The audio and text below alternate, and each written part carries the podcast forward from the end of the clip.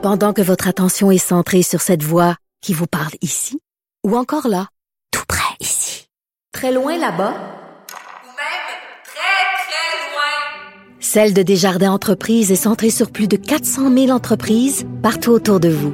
Depuis plus de 120 ans, nos équipes dédiées accompagnent les entrepreneurs d'ici à chaque étape pour qu'ils puissent rester centrés sur ce qui compte, la croissance de leur entreprise. Parce qu'en immobilier, pour être à son affaire, suivez les conseils de nos experts. Via Capital, les courtiers immobiliers qu'on aime référer. Bonne écoute. Prends pas au sérieux. Le problème n'est pas là. Francis Gosselin, Ça sonne comme une arnaque. J'ai une bonne logique, moi, là? Mario Dumont. Dis pas qu'il faut faire plus d'argent. La rencontre, Gosselin, Dumont. Bonjour Francis. Salut Mario. Il y a quelques années, dès qu'on parlait de l'industrie du sirop d'érable, c'était pour parler des surplus, puis de ces énormes entrepôts où s'entassaient des barils de surplus. Euh, on n'est plus là-dedans du tout, du tout, là. Hein? Semble que non, Mario. On a appris aujourd'hui de par une enquête de Statistique Canada que la production avait diminué en 2023 de 41% par rapport à l'année précédente. C'est quand même une diminution, tu sais, c'est comme de moitié là, euh, en, toute proportion euh, gardée.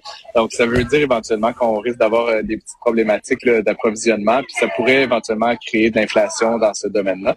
Euh, c'est sûr que pour les Québécois, c'est peut-être perçu comme un bien de, de luxe, mais ça reste que dans le panier global de consommation, ça, fait une augmentation additionnelle. Puis c'est quand même un intrant pour certains sous-produits également qui pourraient voir leur prix augmenter en raison de, cette pénurie à, à prévoir dans, dans le domaine de Mais pour quelqu'un qui, qui aime cuisiner, il n'y a pas de... Je sais que certains vont dire il y a des produits de remplacement, pas chez nous, là. Il n'y a pas de produits de remplacement. pour- Non, mais si quelque chose doit être à l'érable ou inclure du sirop d'érable, incluant une vinaigrette, c'est c'est pas... Ça se remplace pas là, par du sirop de poteau ou d'autres choses. là. Non, non, non, c'est certain, Mario, qu'il n'y a, pas de remplacement. Là. Je ne vais pas te faire de la promotion du Non. c'est- à, l'émission cet après-midi. Mais, euh, mais comme je dis, c'est quand même un produit qui peut être perçu euh, de luxe, là, qui peut être, tu sais, c'est- quand même un produit de sucre, donc qui peut être remplacé. Tu sais, je connais des gens, moi, qui sucrent leur café avec du sirop d'érable. Tu sais, ça, ça va. Là, tu sais, je pense qu'ils vont survivre à une augmentation de 30% du prix si jamais ça se devait se concrétiser. Euh, comme je ça- c'est un intrant, notamment dans certaines euh, produits transformés là, de céréales, etc. Ça, ça pourrait avoir un effet de second degré. Euh, puis encore une fois, comme tu dis, là, c'est pas, c'est, c'est pour certains ménages, ça fait partie de l'alimentation de base.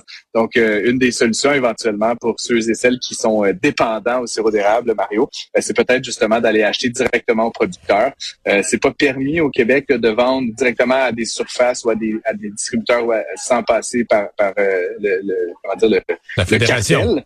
Euh, mais c'est possible de vendre au point, au- la fédération. mais c'est possible de vendre au point de production. Donc, éventuellement, si vous sillonnez là, la 138 ou euh, n'importe Hmm. quelle route de, de campagne, vous risquez de trouver des petits producteurs qui vendent directement. Mais Puis là, où, euh, ben, de ouais. sauver éventuellement quelques dollars. C'est un dossier, c'est un dossier que je connais bien, euh, comme des années. Non, c'est qu'il y a, il y a vraiment un mouvement au Québec de demande. Il y a beaucoup d'érablières sur des terres publiques, là, euh, dans des régions comme la mienne, le Bas-Saint-Laurent, un peu vers euh, Beauce, même la région du lac Mégantic. T'as des dans Chaudière-Appalaches, donc des, des, des érablières sur des terres publiques qui ne sont pas exploitées. Euh, qui sont pas exploitées. Il y a des gens qui disent, ben même des fois l'érablière voisine, tu sais. Et son érablière, là, ton terrain, tu fini à tel endroit, il y a une ligne, c'est plus ton terrain, mais l'autre côté, là, c'est la même montagne, ça continue à être planté en érable, mais là, t'es plus chez vous, t'es sur des terres publiques. Alors, il y a des gens qui disent euh, au gouvernement, donnez-nous les permis. Il y en a, il y en a déjà des permis d'exploitation, mais semble-t-il qu'il y a des milliers et milliers et milliers d'érables, donc des milliers et des milliers d'entailles supplémentaires possibles. Bon, qu'on hésite euh, pour toutes sortes de raisons. Puis bon, je comprends qu'à une époque où on avait des surplus, il y avait pas beaucoup d'incitatifs à ajouter des entailles. Mais là, à mon avis, il y a comme une pression. On exporte de plus en plus, le produit se vend bien, on n'est plus dans les surplus. Je trouve que ça devient, c'est vraiment de la ressource perdue dans le fond complètement là. C'est un peu, euh, c'est un peu paradoxal euh, historiquement. Je veux dire, on peut, comme tu dis, voir pourquoi il y avait cette espèce de système centralisé d'achat, mais je pense pas, en tout cas personnellement, Mario, j'en ai déjà parlé sur différentes tribunes. Je pense pas que ça rend service à l'industrie acéricole euh, canadienne ou et, plus particulièrement québécoise, là, je veux dire, qui, qui produit une proportion euh, significative de la production canadienne. Ça, on, on rend pas service à, notre industrie avec cette stratégie-là de, de, centralisation, de non-différenciation, etc. Puis comme tu le dis, ça fait également en sorte qu'il y a des quantités qui sont non produites, ce qui est sous-optimal du point de vue du marché. Mais après, il y a des de protection, de terroir, etc. Fait que c'est un débat euh, qui pourrait être ravivé par cette chute brutale des productions euh, de, de cette année la mairesse de Longueuil, Catherine Fournier, qui a présenté un peu sa vision du logement et notamment du logement social.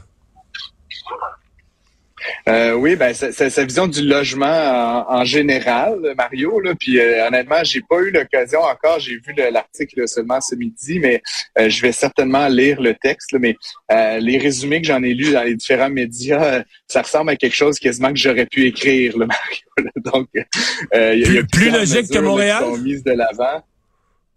Ben, c'est ça. Puis honnêtement, je sais pas si c'est un twist là, journalistique, mais clairement, euh, Madame Fournier là, euh, a adopté un angle totalement euh, différent de celui de l'administration montréalaise là, qui, s'entête à vouloir mettre des obstacles additionnels puis des obligations dans, différents types de, logements, dont le logement social, dont le logement abordable.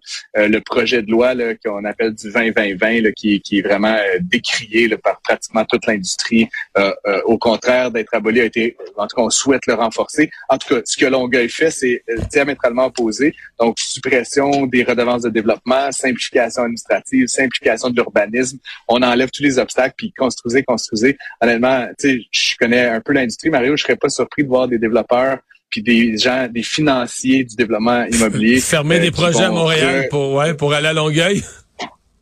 Honnêtement, on m'a déjà fait l'argument de la fuite des capitaux, le monde qui allait aller construire à Toronto. Ça, j'y crois pas tellement, Mario. Les développeurs, qu'ils aiment ou pas Montréal, ils habitent quand même dans la région montréalaise ou québécoise. Ils aiment la région. Ils vont pas aller construire des immeubles à, 800, 500 kilomètres. Mais traverser le fleuve, là, honnêtement, je pense qu'il y a aucun obstacle pour bien des, de ces acteurs.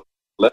Euh, donc, on risque de voir l'effervescence euh, sur la rive sud beaucoup plus intense que à Montréal dans l'option euh, sans tête. Puis je, serais bien intrigué de voir l'espèce de débat parce que ultimement ça va se retrouver un peu certainement entre les deux mairesses là, sur la place publique. Le débat sur comment on règle la question du logement. Puis pour l'instant, ça semble vraiment être diamétralement opposé comme, perspective. Donc il faudra voir ce que les deux femmes répondent lorsque c'est à tour de rôle sur cette même, ce même enjeu.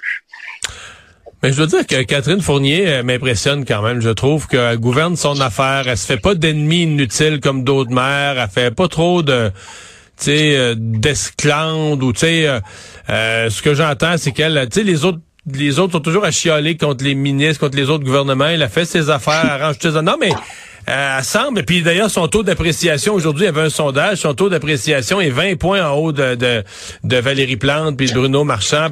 Mais on dirait que c'est une mairesse... Euh, je sais pas, qu'elle fasse encore quelques années comme ça, puis elle va prendre du galon. Là, elle va peut-être devenir une autorité. Elle est encore jeune. Là. Euh, peut-être peut qu'elle peut pourra traverser le fleuve éventuellement, puis venir prendre euh, oui, la tête de Montréal. Qu'est-ce que ah, ben.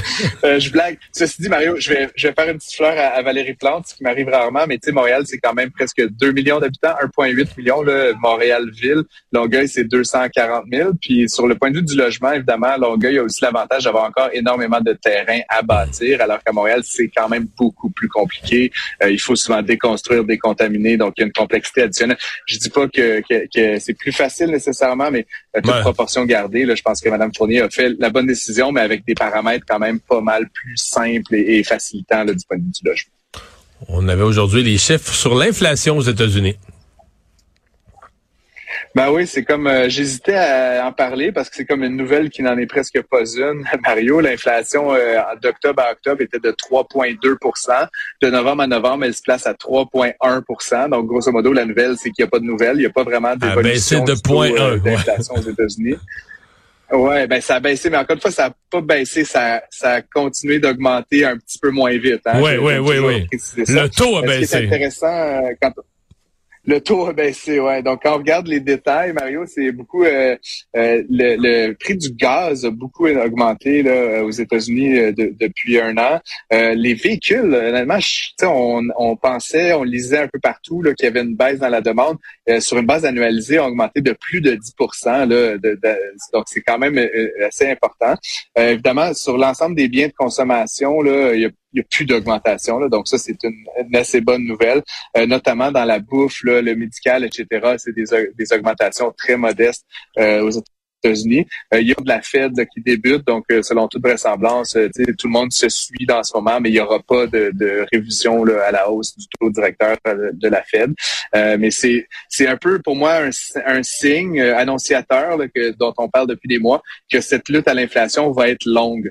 Donc, on va pas arriver nécessairement à la cible du 2 là, en janvier. Là, ça va être 3.1, puis 3, puis 2.9. Cette espèce de lutte à finir qui n'en finira plus, Mario.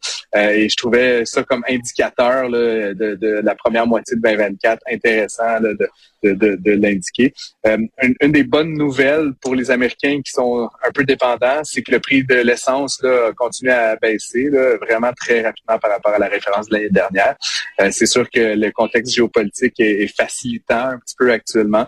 Il faut voir si ça va résister là, à de hmm. nouvelles échafourées euh, un, peu partout. J'ai vu cet après-midi que Mme Yellen, la secrétaire au Trésor des États-Unis, elle est très optimiste sur l'inflation. Elle a dit que selon elle, euh, le taux il s'en va dans la bonne direction. Là, tu vas me faire une joke que les politiciens sont toujours trop optimistes. On dirait que je te vois venir. Ben, mais non, mais elle, elle voit ça revenir à 2% pas de problème. Là. Ben, c'était comme, en tout cas, c'est pas une blague, mais tu comprends que là, s'entame euh, ces jours-ci l'année euh, électorale, hein, Mario. Donc, c'est certain que la question de l'inflation, du taux directeur, euh, j'ai écouté plusieurs balados ces temps-ci. C'est étonnant parce qu'aux États-Unis, actuellement, il y a une forte croissance, une quasi-plein emploi. L'inflation a diminué très, très rapidement. Et pourtant, les Américains sont tristes, pessimistes, tu sais, par rapport à l'économie. Et c'est intéressant, de, de voir là, comment ça va se jouer mm. politiquement, ultimement. Fait que c'est sûr que Mme Yellen M. Biden, avec son Bidenomics, va souhaiter convaincre les gens que ça va bien, alors que dans les faits, ça va bien, mais tu sais, c'est juste une question de psychologie, puis ça, ben, c'est des messages. je vais prendre ce que dit Mme Yellen avec un petit grain de sel. Oui, mais, mais il reste que le pouvoir d'achat, c'est fondamental. Même si on dit il y a le plein emploi. tu comprends que pour le pays, c'est bon. Il y a personne qui est en chômage ou peu de gens en chômage. Mais toi, dans ta maison, là, si t'es plus pauvre qu'il y a deux ans, ou si t'as l'impression d'être plus pauvre parce que ton hypothèque te, te serre les ouïes, puis euh, ton épicerie est chère, tu viens quand même frustré tu sais, c'est que t'as beau dire l'économie globalement, il y a pas de grosses menaces, j'ai pas j'ai pas peur de perdre mon emploi, euh, tout dans notre quartier, personne n'a perdu son emploi, mais Aujourd'hui, là, pour faire mon budget, je suis plus serré qu'il y a deux ans, j'ai moins de loisirs, ben ça te fait suer, tu sais. C'est ça, c'est compliqué de plaire à tout le monde tout le temps, là, tu sais.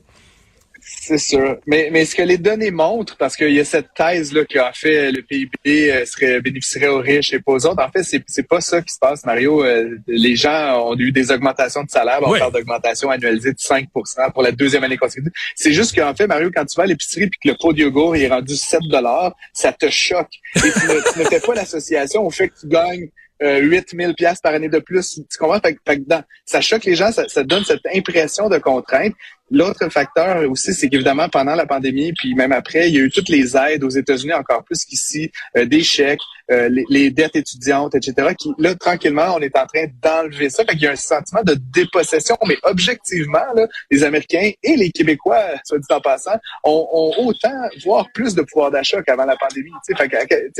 C'est vraiment une dimension psychologique qui est Hmm. Euh, on parlera des sondages là, concernant M. Legault, mais je pense qu'il est un peu victime du même syndrome aussi actuellement. L'échec de 500 dollars, c'est fini. La PCU, c'est fini. Fait qu'on a un sentiment de dépossession, même si objectivement l'économie va bien, les gens travaillent, ils ont hmm. plus de salaire qu'ils n'en avaient en, 2020. Euh, donc c'est vraiment des jeux psychologiques. Puis moi-même, Mario, je te dirais, des fois, je me sens un peu déprimé par l'état de l'économie, mais en même temps, je me le rationalise comme économiste. Puis je me dis que tout va bien aller. c'est un peu déprimé, mais tu penses à ta chronique que tu fais avec nous, puis là, la bonne humeur te revient. Hey, merci. À demain. Salut. À demain.